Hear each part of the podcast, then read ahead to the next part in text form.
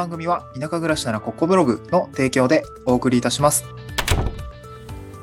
はい。おはようございます。東京からワン島に家族で移住して、ライターやブログの運営をしたり、古民家を直したりしているコマ旦那です。今日のトークテーマはですね、もうダメかもしれない。えー、脱サラ子連れ移住は両立できない理由というような形で、もうなんか諦め宣言みたいな話なんですけど、まあ、最近のですね、悩みをお話をしたいなと思います。あの、脱サラ子連れ移住ですね。これやっぱりハード高いなと思いました。うん。その、別に短期的に見て、引っ越しとかだし、移住ってね、短期的には移住できると思うんですよ。引っ越しすりゃいい話なんで。でも、その、生活を維持していくための、うーん、まあ、生活基盤、収支基盤っていうんですかね、収入基盤作りっていうもの、これ脱サラした後にやっていく必要があるんですけど、ここって、やっぱりなかなかハードル高いなっていうのが最近の結論ですね。うん。まあ、1年、脱サラ小連れ移住をして、えー、っと、1年と4ヶ月ぐらい経つんですけど、まあ、やっぱな結構、うん、ボロ出てきてしまったなってことがあって、今日はそんな話をしていきたいと思うんですよね。で、一つ目は、収入基盤の作り方がやっぱ難しいということ。で、二つ目は、妻の負担がやっぱりでかいな。そのパートナーとか家族の負担っていうのがやはり大きいなということ。で、三つ目はですね、その、なんていうかな、精神的に結構しんどいこともよ、多々あるぞっていう話ですね。これは全部通じてるんですけど、こんな話をしたいなと思います。これね、ちょっと今喋りながらなんで、ちょっとね、あの、どちらかっちゃうかもしれないですけど、一つ目ですね、ま、収入基盤を作るのがやっぱ難しいというお話。で、僕の場合は地域おこし協力隊制度、総務省の地域おこし協力隊制度を使いました。なので、まあ、ある程度3年間、移住後3年間の収入基盤っていうのは、ま、比較的担保されている部類だと思いますが、この制度使っていない場合というのは、うん転職なき移住をしたりとか、収入を維持した転職をしたりしていない限りは、結構、まあ、脱サラした時点で結構ガクッと収入落ちてしまうかなと思います。ここがやっぱり難しいと思いますね。うん、当然、行った先で考えないとわからないことって当然あるので、移住した先で仕事を探したりとかも当然いいと思うし、移住先で出会った人たちとお仕事をしていくっていうことも全然ありだと思うんですね。まあ、むしろそっちの方がね、居心地のいい環境でお仕事ができたりとか、えー、っと、なんかその現地の人の話を聞いた上で、まあ、あそこの会社とお仕事するのはなんか良さそうだよとか、なんかこういうことって仕事になりそうだよってお話は聞けるので、まあ、収入、なんだろう、収入につながるお仕事作りっていう点で言うと、現地に入ってから探した方が、まあ割とこう、なんかこ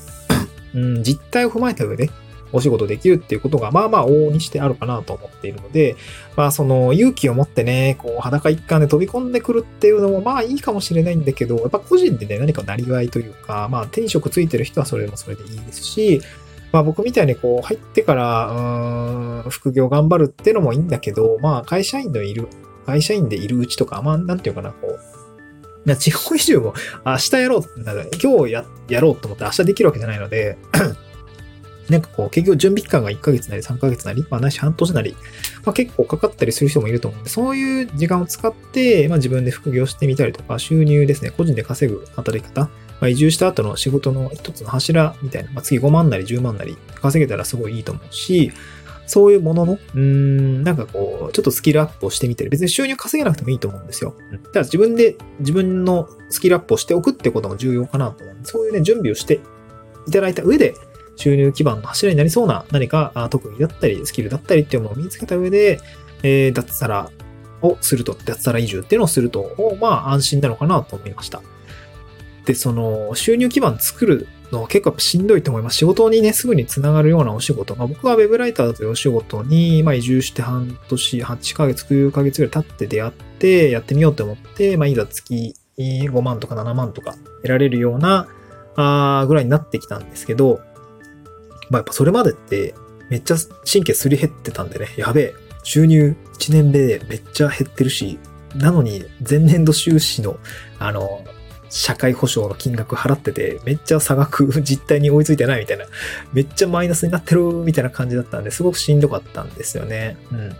やっぱりその中で副業がやらざるを得ない環境になって頑張って月5万とか稼げるようになったので、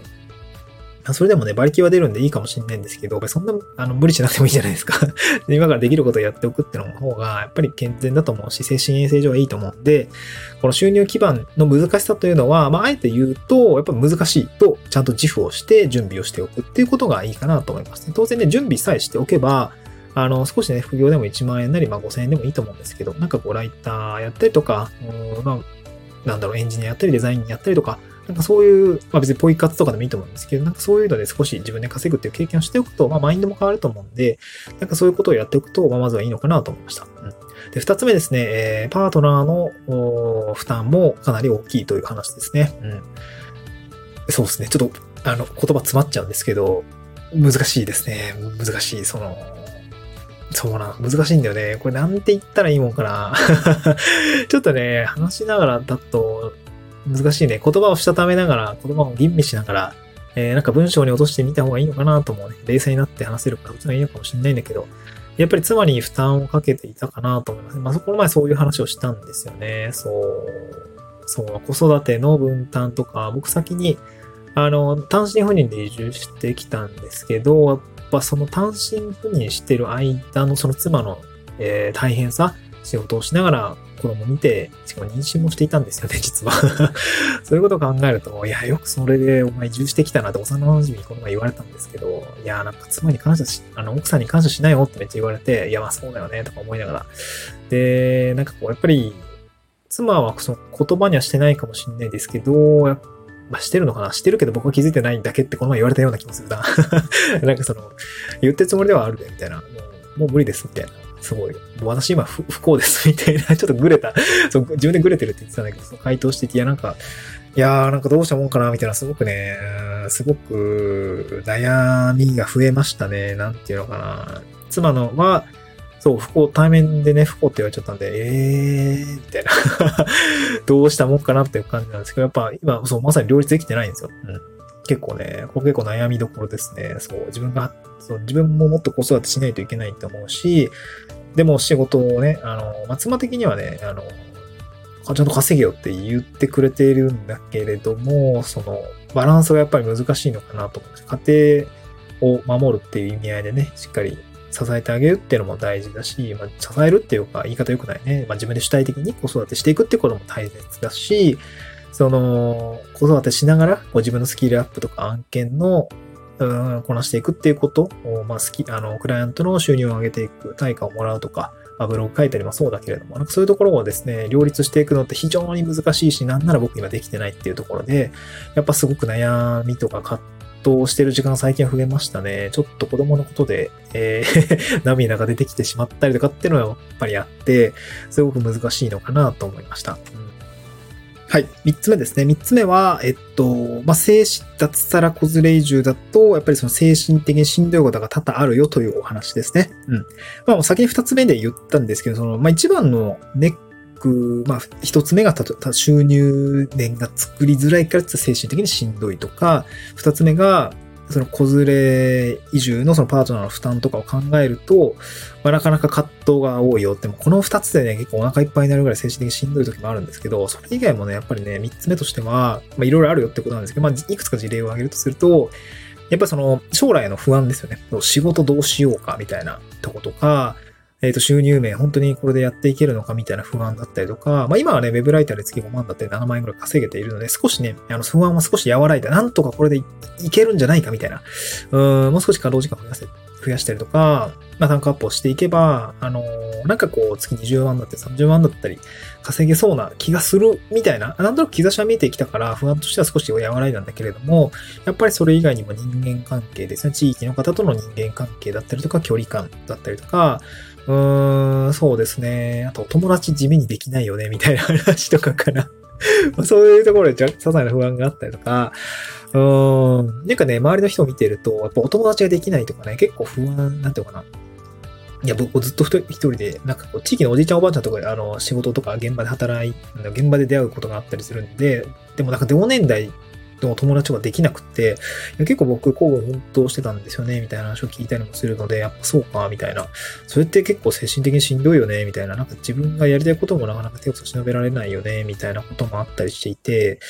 いや、結構、精神的にそれはしんどいんじゃないかなと思いました。僕は、まあ、孤立感みたいのはないですけど、うん、まあ今はね、その地域おこし協力隊制度使ってるので、自治体人だったりと、繋がったりとか、まあ、移住者の同年代のお友達とか、飲食店さんとかいたりするので、え僕はすごく恵まれた状態で地域に入ってこれたんですけど、まあ、そういうのはなかったらやっぱ孤立感あったと思います。結構これしんどいぞみたいな、結構思う瞬間はね、最初あったんですけど、やっぱそういうことを考えると、移住して終わりじゃないなって本当に思いました。脱落コズレイジもそうなんだけども、まあ、移住して終わりじゃないなと思いました。で、この前、淡島に遊びに来てくれたとか、あの、家見に来たりとか、仕事の、確か面談かなんかで来ていただいた、あの、移住、あの、移住希望者の方とお話をして、そのやっぱり人間関係の不安ですね、紹介で入る、まあ、心地よさもあったりもするし、やっぱその人脈作りのきっかけ作りって難しいよねって話をしていて、まあ、そこがね、僕がや、あの、ハブになれるというか、こう、ちょっとワンクッション、なんか僕が今度こう、その人たちが引っ越して、なんか翌月、翌々月に引っ越してきたら、えっと、ちょっと一緒にお店案内したりとか、人を紹介したりとか、まあなんか緩く繋がれるような感じで、えー、まあ僕もやってもらったんで、えー、恩返しというか、あのー、なんだろうな、こう移住の交流の輪をつなげていけたらいいのかなというふうに思ったので、なんかそういうことはやっていきたいなと思いました。なんかそんな感じでね、え、還元していきたいなと思ってたし、それが僕にとってもお友達作りになるので、まあ、そういうのをやっていきたいなと思ったんですね。まあでも前提としては今日お話した内容としてはその精神的にしんどいこともまああるよっていうことで、まあお金の話とか人間関係の話とか、まあ子連れ上とかだとね、育児だったり家族とのお話もあったりすると思うんで、やっぱりこの辺はですね、まあ実際問題結構しんどいこともあるぜっていうことですね。なんかこの話、そう、僕しんどいなとか思いながらね、最近ちょっとやっぱ家族の会話とかね、結構、うん、うん、濁しちゃいますね。今日はこんな感じで終わりにしたいと思います。またありがとうございました。また次回の収録でお会いしましょう。バイバイ。